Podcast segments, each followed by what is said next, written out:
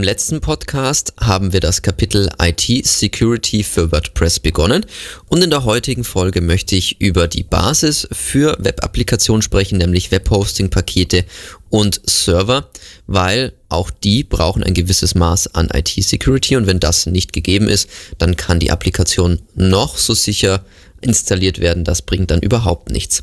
Da die meisten von euch vermutlich nur Webhosting-Pakete haben, werde ich mich darauf hauptsächlich beziehen. Zunächst einmal, woran erkennt man einen guten Webhoster? Er muss euch zunächst eine stabile Verwaltung bieten, also dort, wo ihr alles einstellen könnt, eure Datenbanken, FTP etc. Und man muss merken, dass diese Verwaltungsoberfläche sich auch in regelmäßigen Abständen mal verändert, aktualisiert, modernisiert wird.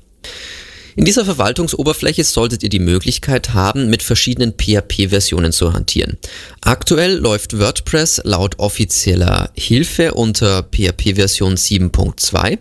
Das heißt, ihr solltet schon mal probieren, ob mit dieser PHP-Version euer WordPress läuft. Also aktuelle PHP-Versionen sind ganz entscheidend für die IT-Sicherheit von WordPress. Und ähm, euer Hoster sollte euch immer die aktuellen PHP-Versionen bereitstellen, aber ihr müsst manuell diese PHP-Versionen immer wieder neu setzen für eure WordPress-Domains.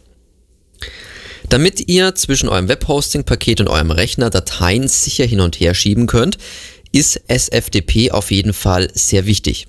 Viele Hoster bieten nur einen FTP-Zugang an.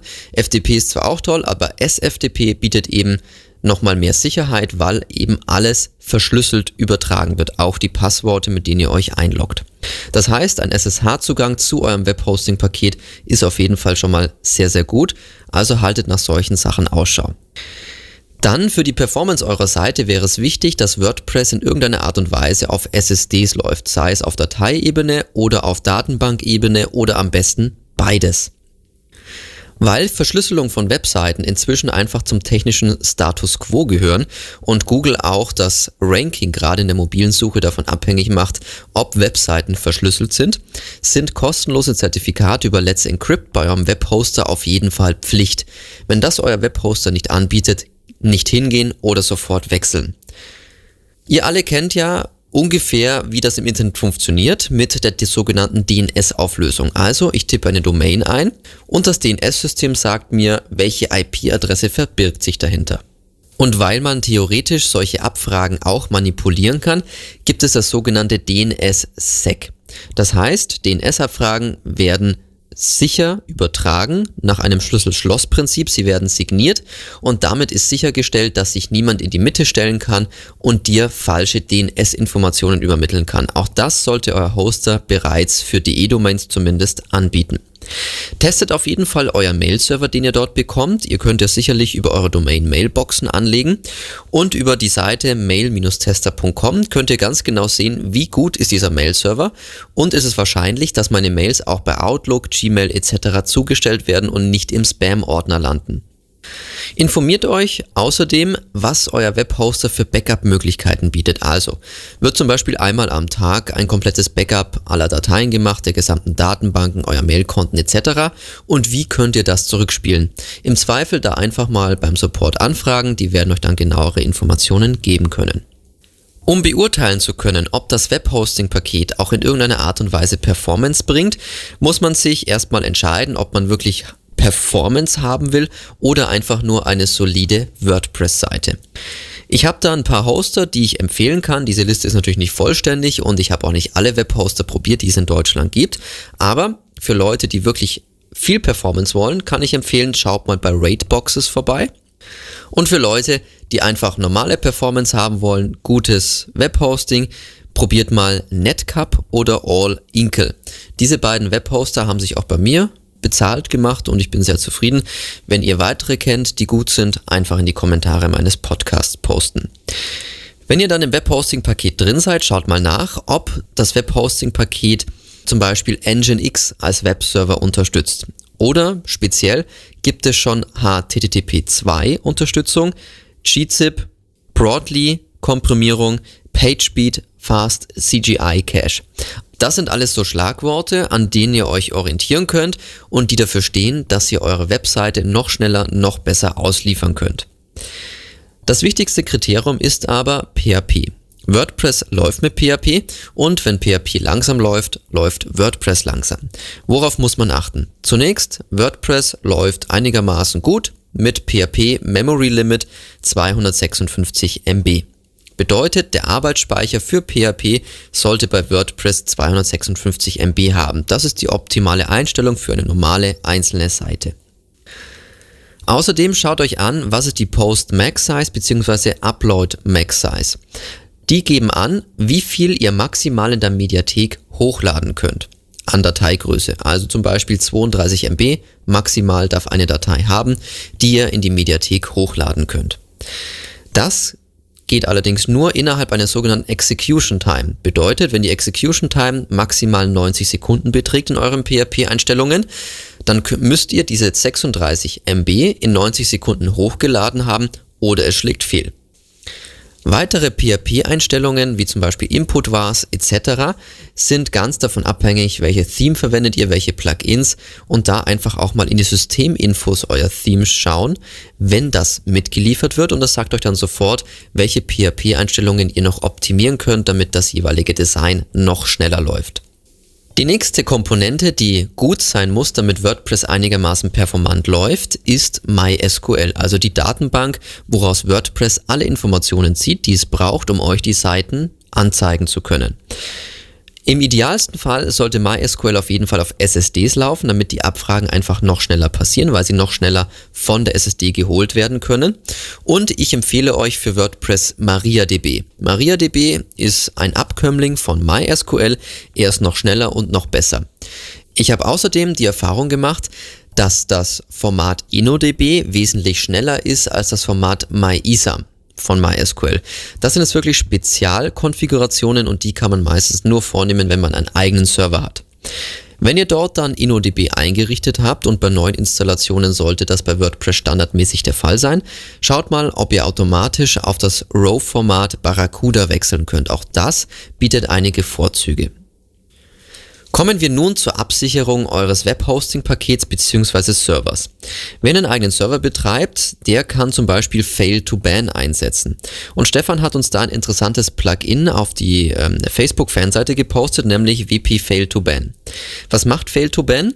Es durchsucht die sogenannten Logdateien bei Servern nach bestimmten Vorkommnissen und wenn bestimmte Zeichenketten in diesen Logdateien vorkommen, macht Fail-to-Ban etwas. In dem Fall blockt es eine IP-Adresse, wenn zum Beispiel diese IP-Adresse in der sogenannten Access Log, also wo geloggt wird, wer wann wohin zugreift, ähm, bestimmte Dinge macht, zum Beispiel sich äh, anmelden mit falschen Benutzerinformationen. Dann geht Fail2Ban her und sperrt diese IP-Adresse für eine bestimmte Zeit. Und WP Fail2Ban kann das ganz gut, zum Beispiel auf Pingbacks, auf ähm, WordPress-Logins, auf User Enumerations etc. pp. kann man hernehmen. Ich würde allerdings davon abraten aus mehreren Gründen. Erstens, Fail to Ban frisst CPU-Last. Zweitens, die sogenannte Regex, die dafür verantwortlich ist, diese Logdateien zu durchsuchen, muss man immer monitoren, weil man weiß nie, ob Fail-to-Ban immer noch arbeitet und ob es immer noch gut funktioniert.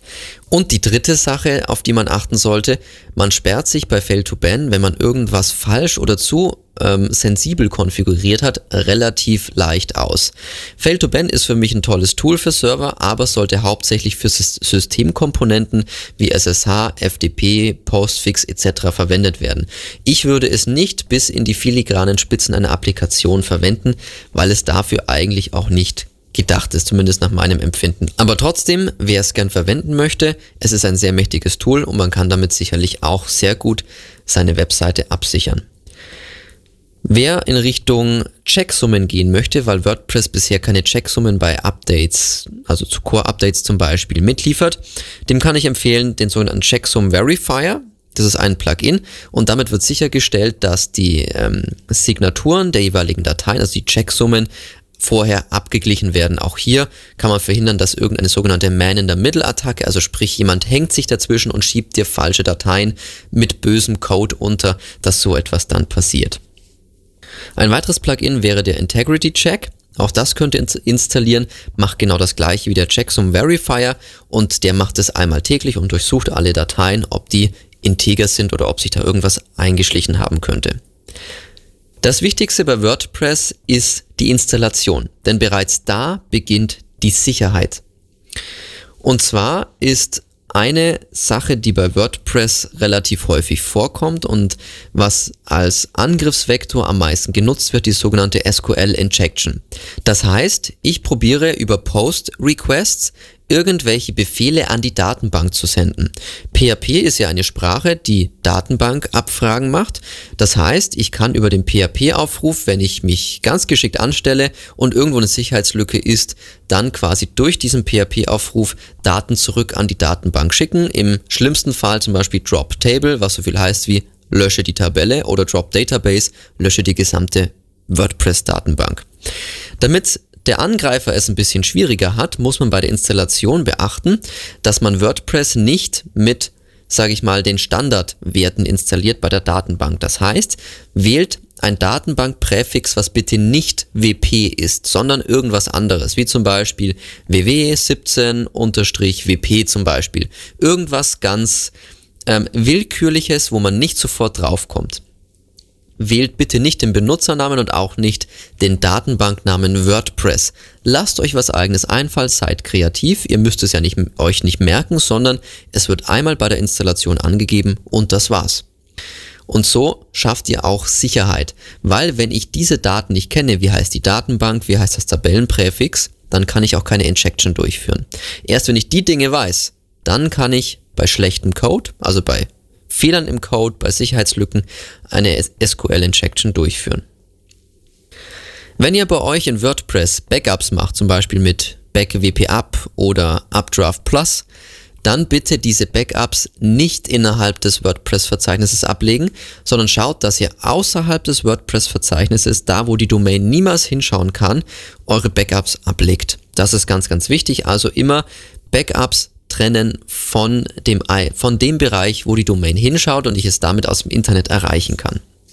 Generell für den Serverbetrieb, für Leute, die da noch ein bisschen tiefer in die Materie einsteigen wollen, ähm, es gibt Menschen, die zum Beispiel den Schreibzugriff des Webservers auf bestimmte WordPress-PHP-Dateien nicht gewähren, so dass ich manuelle Updates durchführen muss, gerade beim Core, bei Plugins etc. Also der Webserver kann nicht schreiben halte ich theoretisch eigentlich nicht für sinnvoll. Denn wenn man WordPress einigermaßen gut einrichtet, kompetent einrichtet, nicht so viele Zusatzplugins nimmt, sich die Dinge genau anguckt und auch Sicherheitsvorkehrungen trifft, braucht man das nicht. Solche Sachen wie Schreibzugriff in WordPress beschränken von Webserver-Seite sollte man erst dann machen, wenn es wirklich um eine Seite geht, im Sinne von, ich habe hier eine öffentliche Seite für BMW oder andere große Unternehmen. Erst dann sollte man wirklich auf manuelle Updates zurückgreifen und nicht vorher. Wenn man also das Webhosting-Paket und WordPress up-to-date hält, sollte man da auf jeden Fall gut durchkommen. Als Ausblick für den nächsten Podcast, wo wir uns dann wirklich nur noch mit WordPress-Sicherheit in der Applikation selbst beschäftigen, schon mal zwei Dinge als Ausblick, wo ihr euch ein paar Gedanken dazu machen könnt. Einmal, wie kann ich die PHP-Ausführung begrenzen? Weil eine große Sicherheitslücke ist zum Beispiel, jemand schmuggelt mir ein PHP-Skript in die Mediathek und führt es dann über den Link in der Mediathek aus. Und das nächste ist, den Admin-Bereich beschränken bzw. verstecken. Also Standard-Login bei WordPress ist wp-admin und das kann ich natürlich entweder umbenennen oder ich beschränke es, dass gar kein Zugriff von bestimmten IP-Adressen möglich ist. Wenn ich irgendwas vergessen habe, bitte bei wpcast.de vorbeischauen, mir einen Kommentar hinterlassen. Bis zum nächsten Mal.